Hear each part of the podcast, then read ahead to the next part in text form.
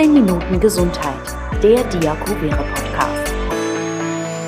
Hallo und herzlich willkommen zu einer neuen Folge unseres Podcasts 15 Minuten Gesundheit. Heute darf ich mich gleich über zwei Gäste bei uns im Studio freuen. Zum einen ist es Schwester Daniela Schmidt. Sie ist die stellvertretende Leitung unseres Fachschulzentrums bei Diakovere. Und Lennart Bielefeld. Er ist Auszubildender im dritten Lehrjahr in der generalistischen Pflegeausbildung. Herzlich willkommen, ihr beide.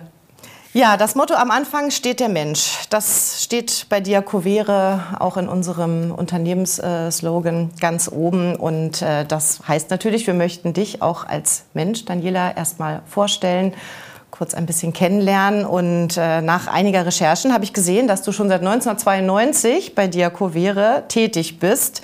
Ähm, das ja, bedeutet eigentlich für mich, ich muss nicht wirklich fragen, welcher Weg hat dich zu uns geführt oder was waren deine beruflichen Stationen im Vorfeld, sondern vielmehr interessiert mich jetzt eigentlich, was hast du in diesen ja, 30 Jahren bei Diakovere schon alles erlebt? Ja, ich habe im Friederikenstift meine Ausbildung begonnen. Und ähm, damals musste man sich ja noch äh, wirklich mit 30 Bewerbungen ähm, bewerben und äh, war dann froh, wenn man irgendwo einen Platz bekommen hat, anders als heute. Ich habe dann meine Ausbildung abgeschlossen und habe dann unfallchirurgisch gearbeitet, intern auf einer Aufnahmestation. Dann habe ich mein berufsbegleitend mein Studium begonnen zur Pflegepädagogin, bin dann in die Gesundheits- und Krankenpflegeschule gegangen, habe dort die Krankenpflegehelfer ausgebildet und die wurden dann abgelöst von den zweijährigen Pflegeassistenten. Und in 2010 äh, habe ich die Altenpflegeschule übernommen in Kirchrode, damit dann aber auch schon mehr den Fuß in die Holding sozusagen gesetzt, nämlich schon in die Altenhilfe mit hinein. Und ähm, ja, seit 2019 bin ich dann auch die stellvertretende Fachschulzentrumsleitung und auch die Leitung der Pflegeschule. Ja, und damit auch im ganzen Unternehmen setzen wir unsere Schüler auch ein. Also das heißt, meine Vernetzung und ja, ist da einfach auch sehr groß mittlerweile und ich freue mich auch sehr darüber, in diesem Unternehmen auch und, ja, tätig zu sein und mitwirken zu dürfen. Ja, das ist dann direkt eigentlich der Sprung auch zu dir, Lennart. Du bist ja Auszubildender in der Schule und bist im dritten Lehrjahr. Wie ist deine Berufsbezeichnung genau, wenn du jetzt in der Ausbildung bist? Was ist am Ende dein Berufsabschluss? Mittlerweile wird es immer länger. Also es ist am Ende Pflegefachmann in der Generalistik mhm. und dann mit dem Schwerpunkt stationäre ähm, Akutpflege, weil es halt ein Krankenhaus ist. Ähm, ja, das wär's. Ja, zu Beginn unserer Sendung bitte ich auch immer unsere Gäste einen berufsalltagstypischen Gegenstand mitzubringen, der ein bisschen die Arbeit kennzeichnet. Was habt ihr uns denn mitgebracht? Ich tauche mal kurz ab.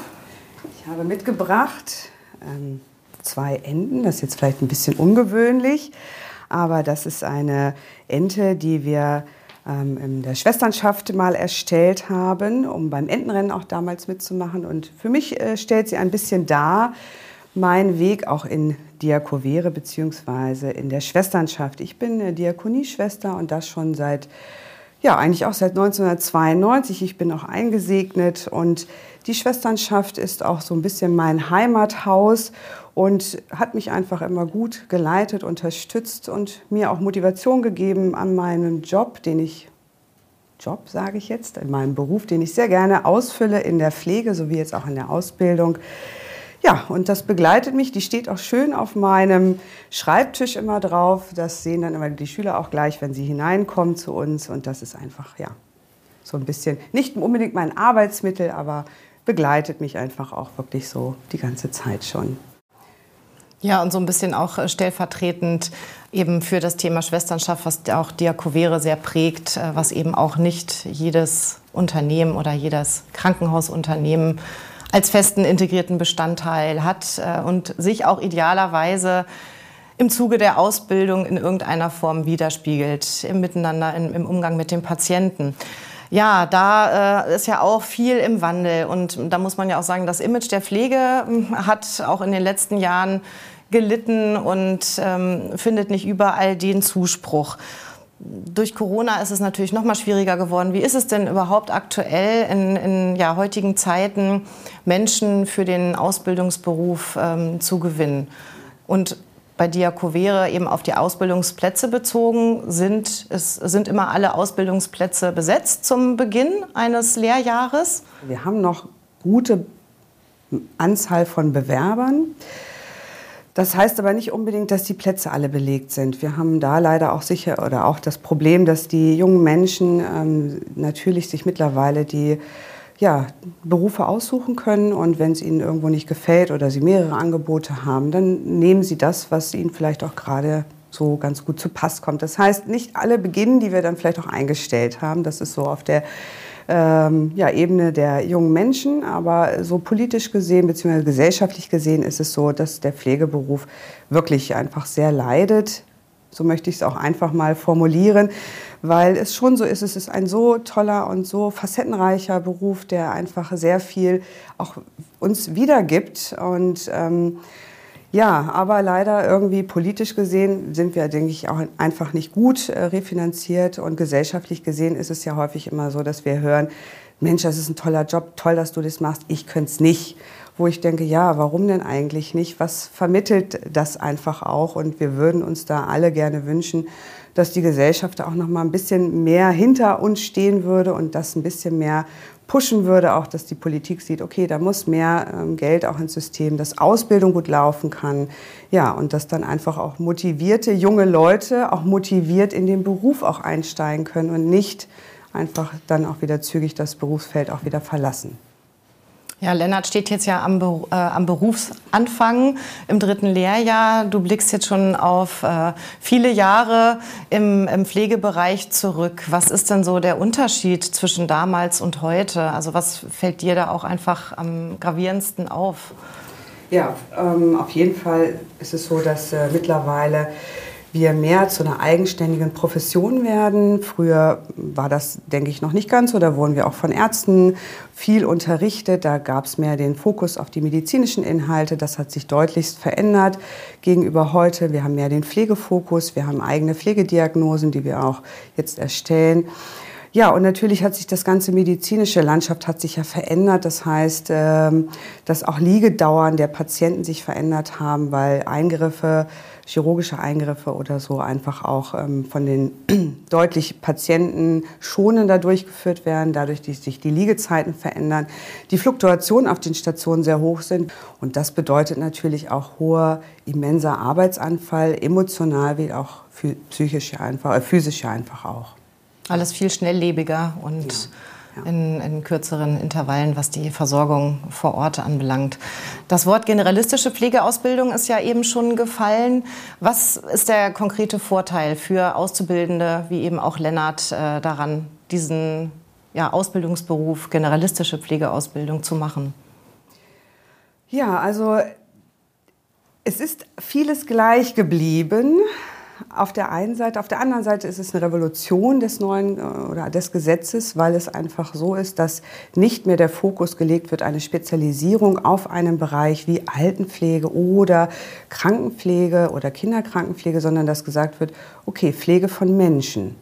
Pflege von Menschen in verschiedenen Settings, äh, in der Akutpflege oder auch in der Langzeitpflege oder aber auch zu Hause. Das wird ganz anders curricular aufgefangen und aber auch in den Einsätzen, die die Schüler absolvieren. Das heißt, Lennart zum Beispiel ist jetzt gerade im Krankenhaus, hat er seinen Betrieb, seinen Stammbetrieb und geht dann aber in dem zweiten Ausbildungsjahr ist er nur unterwegs in der ambulanten Pflege, stationären Langzeitpflege, in der Psychiatrie, in der Pädiatrie, Reha, Palliation so dass er dort auch Einblicke erhält und sich dann am Ende entscheiden können, bleibt er in einem Setting Krankenhaus zum Beispiel oder geht er auch irgendwo anders hin. Also das heißt, die Pflege kann sich jetzt durchaus mehr durchmischen und man kann dort auch sicherlich mehr dem entgegenkommen, was auch gerade der Bedarf des Einzelnen ist. Nicht jeder, der vielleicht Krankenpflege gemacht hat, ähm, kann dort sein Leben lang weiterarbeiten, weil es auch Kinder gibt und geht dann eher in die ambulante Pflege, was deutlich durchlässiger ist, als das noch früher der Fall gewesen ist, dass die Anerkennung da ist. Wäre jetzt so meine Frage auch an dich, Lennart. Die Vorteile Daniela hat es jetzt ja gerade eigentlich schon sehr, sehr deutlich aus Ausbildungsleitungsperspektive beschrieben. Aber du bist ja tatsächlich genau eben in dieser generalistischen Pflegeausbildung drin. erlebst das eben auch jeden Tag hautnah. Was sind für dich wirklich die spürbaren Vorteile innerhalb dieser Ausbildung im alltäglichen Tun?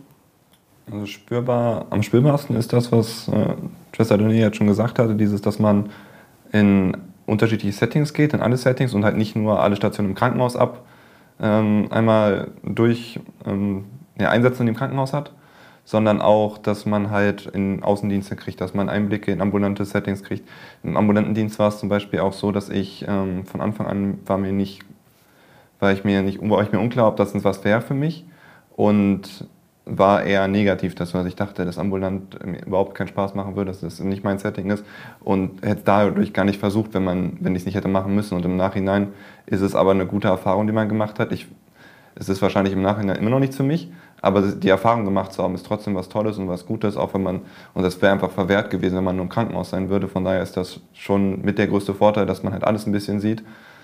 Und man verliert so ein bisschen das, dass man Unterschiedsstationen im Krankenhaus sieht, aber man hat noch mehr als genug Weiterbildung und Fortbildungsmöglichkeiten nach der Ausbildung, finde ich, dass man erstmal in die Ausbildung benutzen kann, um seinen Schwerpunkt festzulegen. Also wenn ich ins Krankenhaus möchte, dann muss ich danach mich spezialisieren weiter im Krankenhaus weil der, es hört ja auch nicht auf, die Bildung, soweit man mit der Ausbildung fertig ist, sondern das sind ja die ersten drei Jahre von wie viel, 40, 50 Jahren Berufsleben. Von daher ist es ganz gut, dass man da einen Einblick in alles kriegt, damit man sich halt das Richtige aussuchen kann, wo man sich dann fortbilden kann.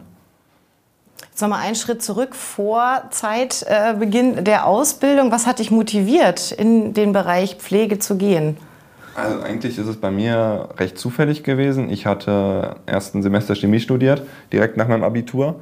Habe dann recht schnell gemerkt, dass äh, Studium erstmal für mich nichts ist, weil die Lernart für mich erstmal nichts war. Ich wollte erstmal was Praktisches machen.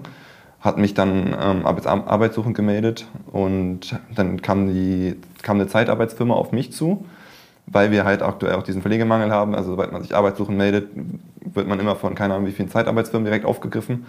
Und die hatten dann gefragt, ob ich nicht Quereinsteiger Pflegehelfer machen will. Und wie, da ich halt ich was Praktisches machen wollte und nicht an der Kasse sitzen wollte oder so, war, war es mir sehr lieb. Ich hatte vorher nie daran gedacht, in die Pflege zu gehen. Also ich hatte es noch nicht mal als Option im Kopf gehabt. Ne? Und habe es dann einfach gemacht, war dann am Ende auch eineinhalb Jahre, glaube ich, immer Pflege, als Pflegehelfer tätig, weil es halt echt Spaß gemacht hat auch. Und der ist der Plan, dass ich jetzt erstmal meinen eine Ausbildung zu Ende mache. Das bin jetzt im letzten Jahr. Das heißt, ich mache nächst, Anfang nächstes Jahr mein Examen. Und wenn ich das dann hoffentlich bestanden habe, kann man entweder auf einer Station weitermachen oder halt direkt in die Anästhesie einsteigen und da die Weiterbildung machen. Aber es ist insoweit, ich weiß zum Beispiel nicht, ob ich direkt in die Anästhesie danach möchte oder ein, zwei Jahre wie auf einer Station zwischenschieben möchte, weil ich jetzt auch im Krankenhaus einige Stationen gefunden habe, wo das Arbeiten sehr schön war und sehr, also auch mit, der, mit den Kollegen sehr schön war, aber auch von dem Setting von den Patienten. Ja, ein ziemlich krasser äh, Break vom Chemiestudium zur Ausbildung, aber sehr zielstrebig. Du hast da ja wirklich schon tolle Pläne und auch viele Möglichkeiten bei Diakovere, die eben auch umzusetzen. Ich bin jetzt auch also sehr glücklich mit dem, wie sich das gelebt hat. Also am Anfang mit dem Studium war das so das Erste, was man dachte, was man machen muss weil man auch so ein bisschen von der Schule drauf gedreht ist. Das ist das nächste Problem, dass man, ich finde, bei uns wurde es nur drauf gedreht auf Studium und dann geht jeder Ausbildungsplatz runter und Pflege zusätzlich. Also Pflege ist dann noch nicht mal als Ausbildungsplatz quasi äh, genannt worden und die Ausbildungsplätze wurden generell schon wenig genannt. Von daher ist da einfach der, ist das das Problem. Ja, meine letzte Frage an euch beide gerichtet. Bei Lennart kann ich mir das ja fast schon sparen, weil das war schon gerade wirklich ein, ein Loblied äh, auf die Pflegeausbildung. Aber was ist das Beste an eurem Job? Warum sollte man heute noch in die alten Kranken- oder auch Kinderkrankenpflege gehen? Ich habe früher mal ganz gerne gesagt, das ist auch ein Stück weit Berufung. Also man muss schon auch ein bisschen dafür brennen und ähm, ja, wirklich dieses, dass man Menschen helfen kann. Das sagen auch oft die Schüler im Bewerbungsgespräch. Dann denke ich auch mal, naja, weil man helfen will. Aber es ist wirklich so. Man möchte helfen. Man sieht dann auch, man kriegt sofort ja auch was zurück. So, und ich glaube, dieses sofort was zurückzubekommen, das ist einfach ein großer und schöner Antrieb und gibt einem ja emotional was. Mein Konto kann voll sein, das ist auch schön, aber es gibt mir nicht so richtig viel. Und das kriege ich jeden Tag dann einfach auch zurückgespiegelt. Egal wie stressig oder ja, wie anstrengend der Tag war, damit kann man mit einem erfüllten Herzen einfach auch ein Stück weit nach Hause gehen. Ja, ich denke auch, das ist wirklich äh, nicht nur Beruf, sondern auch Berufung. Und äh, du hast das jetzt schon viele Jahre wirklich in die Praxis umgesetzt mit Leib und Seele. Lennart ist auf dem besten Wege dahin.